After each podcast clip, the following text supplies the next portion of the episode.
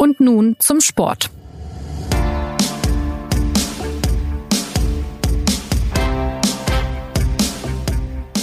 Es ist eigentlich eine Situation, die sich nicht nach einem großen Problem anhört. Die deutsche Fußballnationalmannschaft hat nicht nur einen, sondern zwei Weltklasse-Torhüter, nämlich Manuel Neuer und Marc-André Terstegen.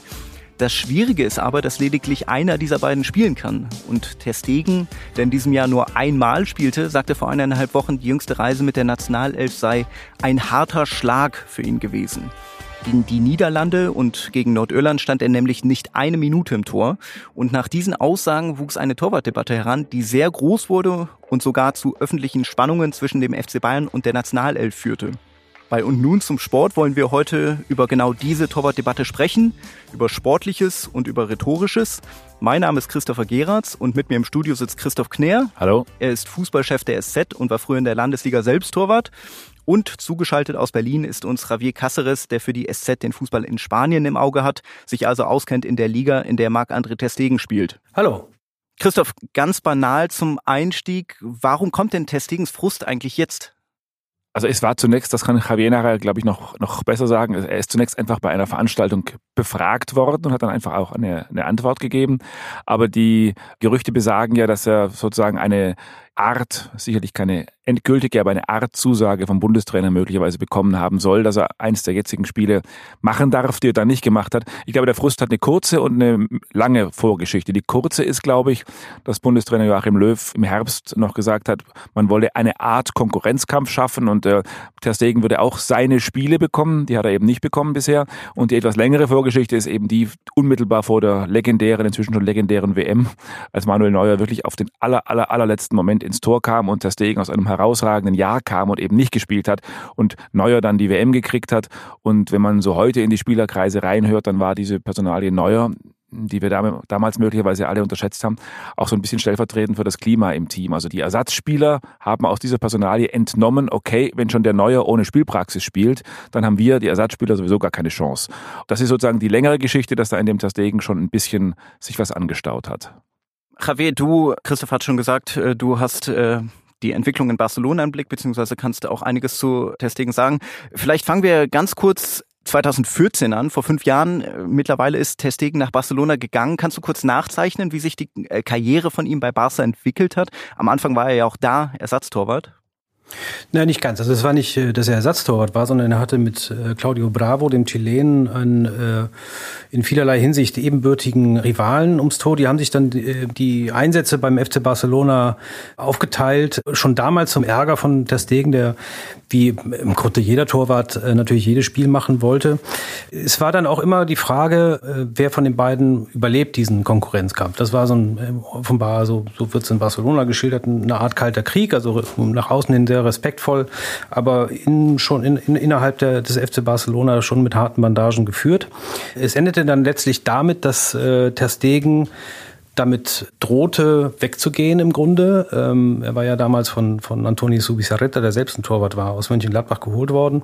Er war der bedeutend jüngere Torwart von den beiden, also um einige Jahre jünger als Claudio Bravo, der jetzt mittlerweile über 30 ist. Am Ende ging dann äh, Claudio Bravo zu Manchester City. Der Stegen blieb, wurde dann die unumstrittene Nummer eins und zahlte das dann auch dort mit Leistungen zurück.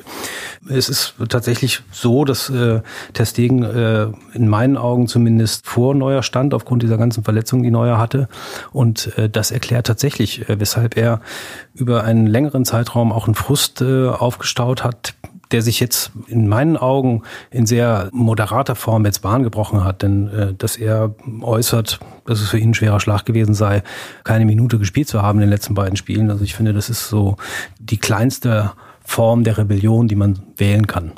Wenn, wenn wir ganz kurz noch 2018 bleiben, bevor wir gleich auf das Rhetorische gehen, aber äh, wenn er vor Neuer stand damals, warum hat denn dann Neuer letztlich gespielt? Bei der WM. Bei der WM. Ja, weil, naja gut, bei der WM, das war halt so ein bisschen, das war so ein bisschen noch die, die alte Geschichte. Ähm, natürlich wollte der Joachim Löw erstmal seine, seine alten Helden nicht beschädigen und das war ja das, was sich nachträglich als Irrglauben herausgestellt hat, dass er mit der ganzen 214er Mannschaft nochmal versucht hat, die Sache durchzuziehen.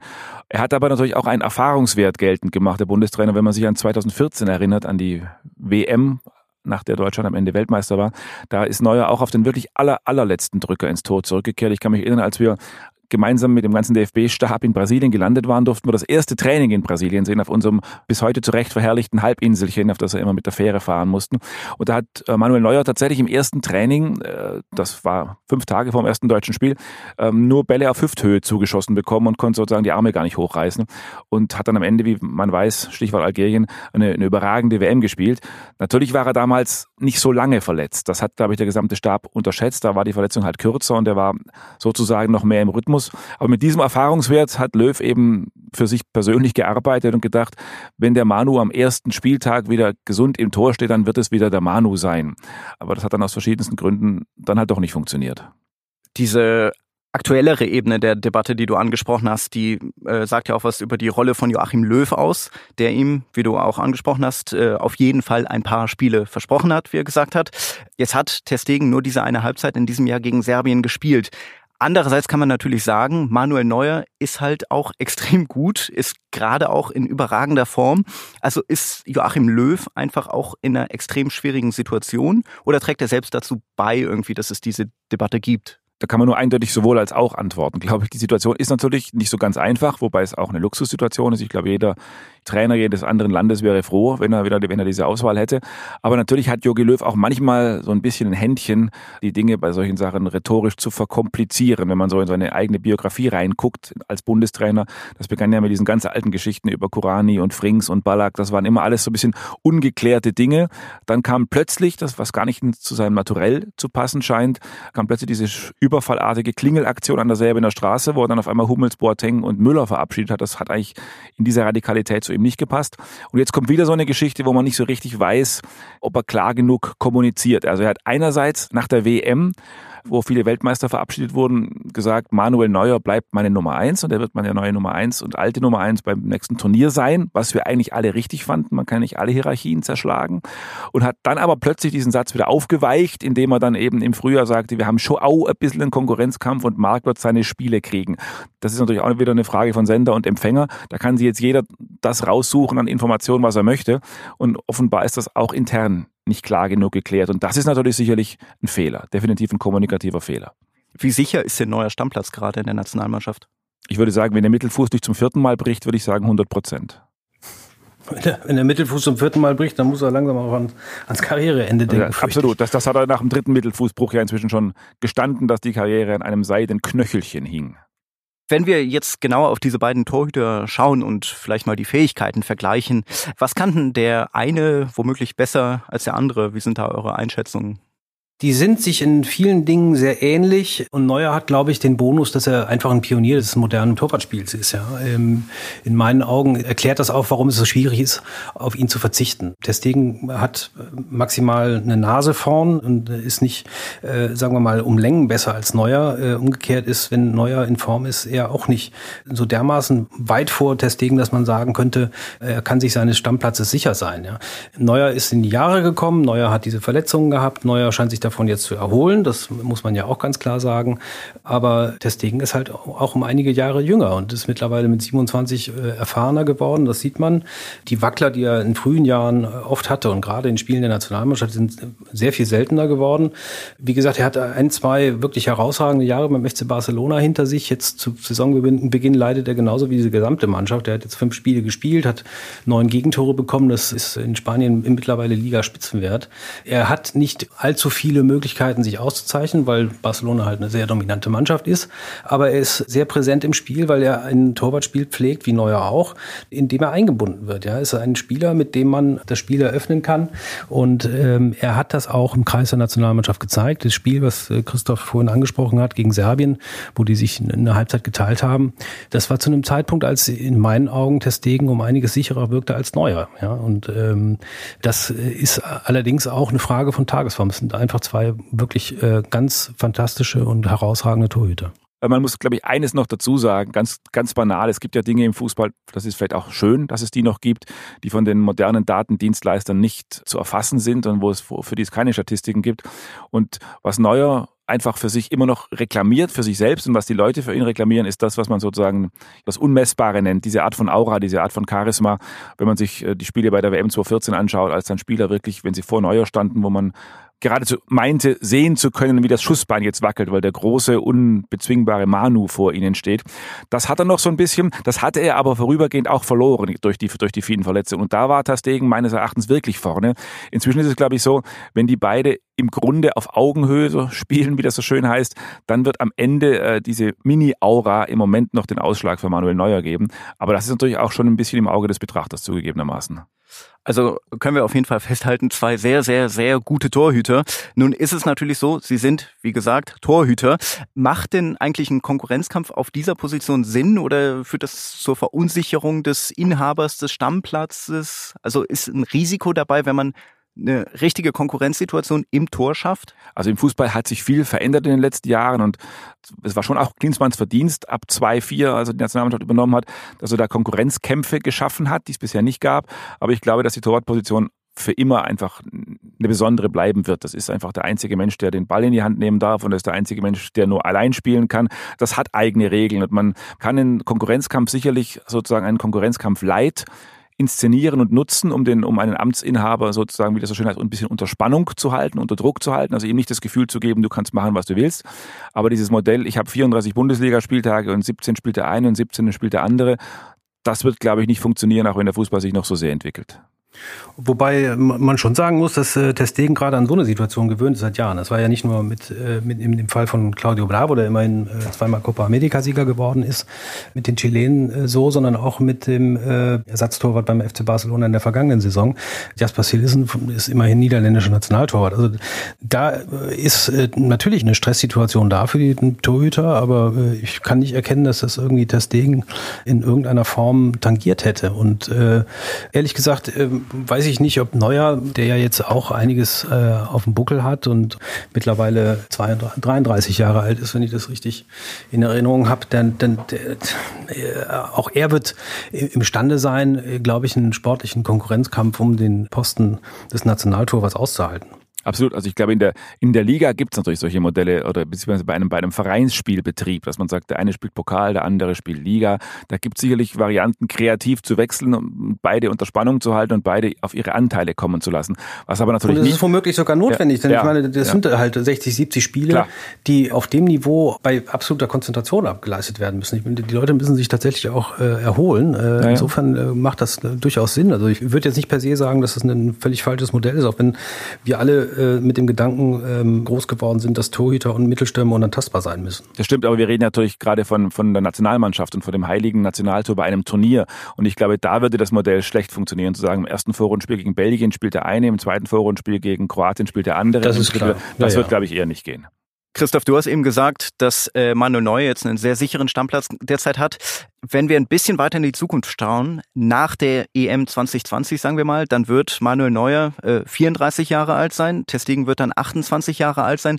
Würde es denn womöglich nach der EM 2020 ein bisschen anders aussehen, was die Stammplatzsicherheit angeht? Das ist jetzt, sagen wir mal, zeitlich nicht sehr weit in die Zukunft geschaut, aber inhaltlich glaube ich schon, weil das von unglaublich vielen Parametern abhängt. Also es hängt davon ab, was will Manuel Neuer. Es hängt davon ab, bleibt er gesund, wie gut spielt er noch. Es hängt davon ab, wie gut spielt Ter Stegen. Und vor allem hängt es davon ab, wer wird denn dann der Bundestrainer sein. Also mein Joachim Löw hat bis 2022 einen Vertrag, aber auch da weiß kein Mensch, wie er im Falle eines Vorrundenscheiterns oder im Falle einer Europameisterschaft plötzlich reagieren würde. Dann käme ein neuer Trainer, der dann im Zweifel sowieso den Konkurrenzkampf neu eröffnet. Da sind noch ein bisschen viele Haken dran, aber wenn man so in die Branche reinhört, wie das so schön heißt, würde ich es mal für nicht ausgeschlossen halten, dass Neuer tatsächlich dieses Turnier jetzt noch mitnimmt und dann möglicherweise das Weihnachtsturnier in Katar dann schon Marco André Testegen gehört.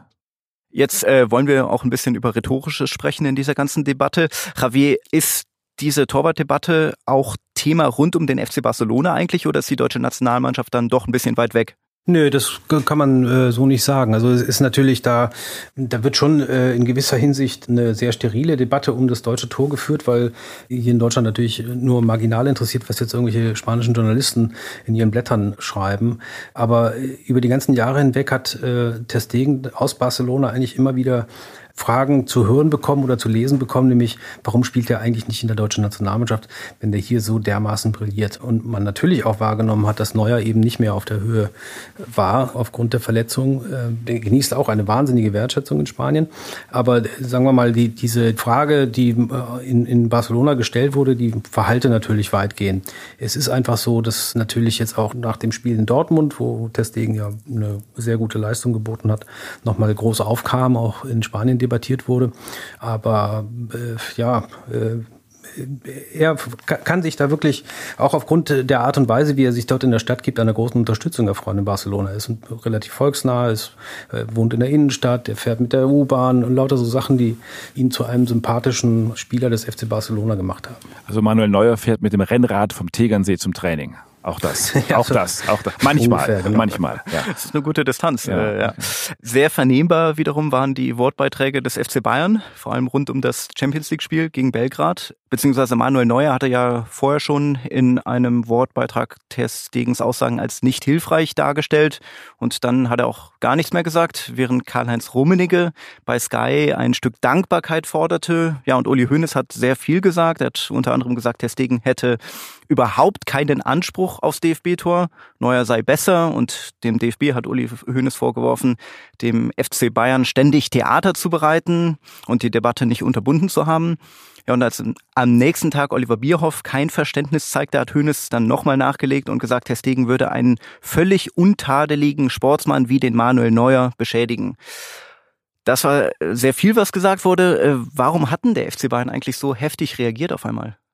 Auch das muss man wahrscheinlich unterscheiden. Wer ist der FC Bayern? Da gibt es ja zwei FC Bayerns. Der eine heißt Rummenigge, der andere heißt Hoeneß. Sie haben natürlich beide gemeinsam kritisiert. Bei Rummenigge würde ich das aber schon auch so ein bisschen für die klassische, ja, das ist so ein bisschen die klassische Reviermarkierstrategie. Wir sind der FC Bayern und wir wollen hier äh, auch finanziell gibt es ja immer die Debatten, wer, wer bezahlt den Spieler, wenn er verletzt ist und wer hat die Rechte des Spielers.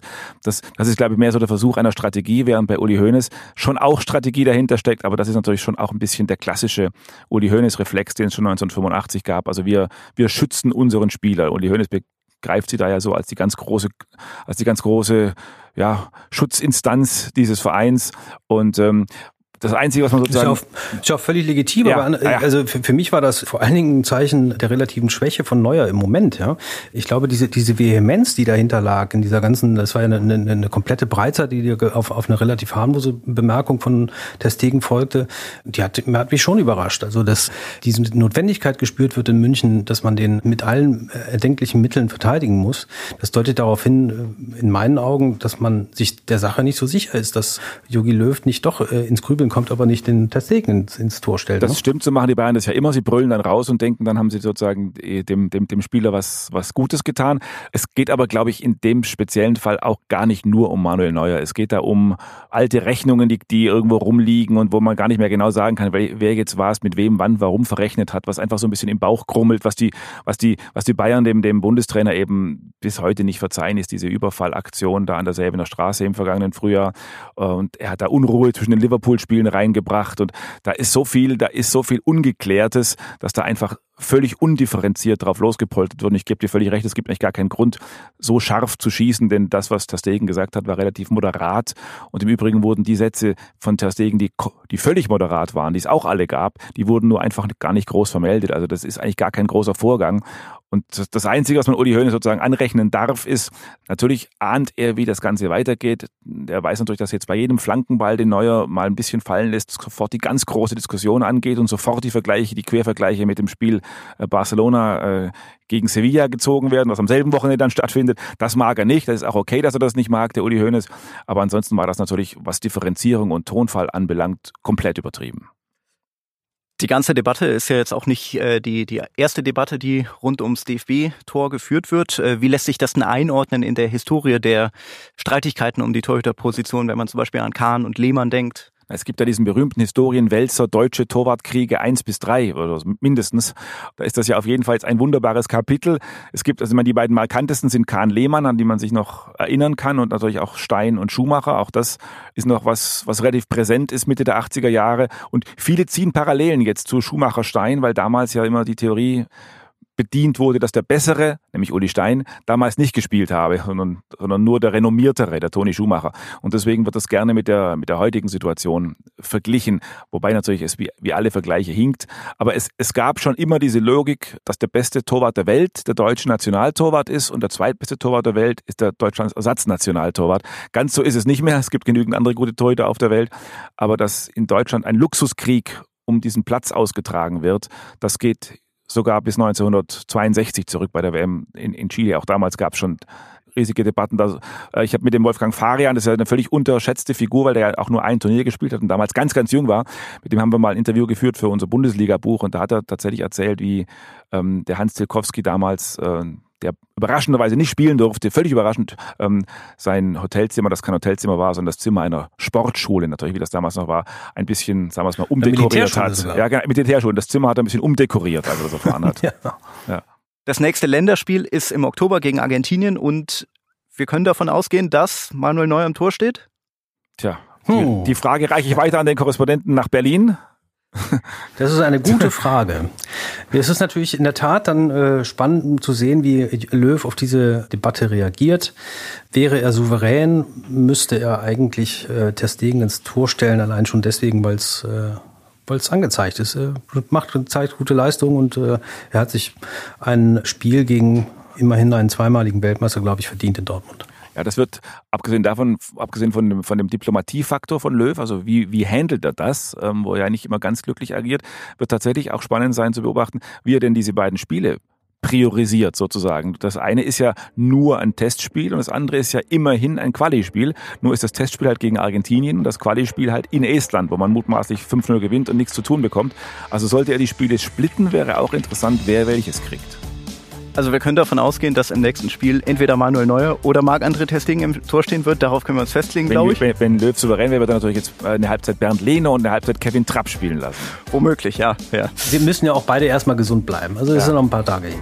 Genau. Wir werden es sehen, jedenfalls im Oktober. Danke Javier, danke Christoph fürs Mitmachen. Danke auch an Sie fürs Zuhören. Wenn Sie Fragen, Anregungen, Kritik haben, melden Sie sich gern unter podcast.sz.de und bis zum nächsten Mal.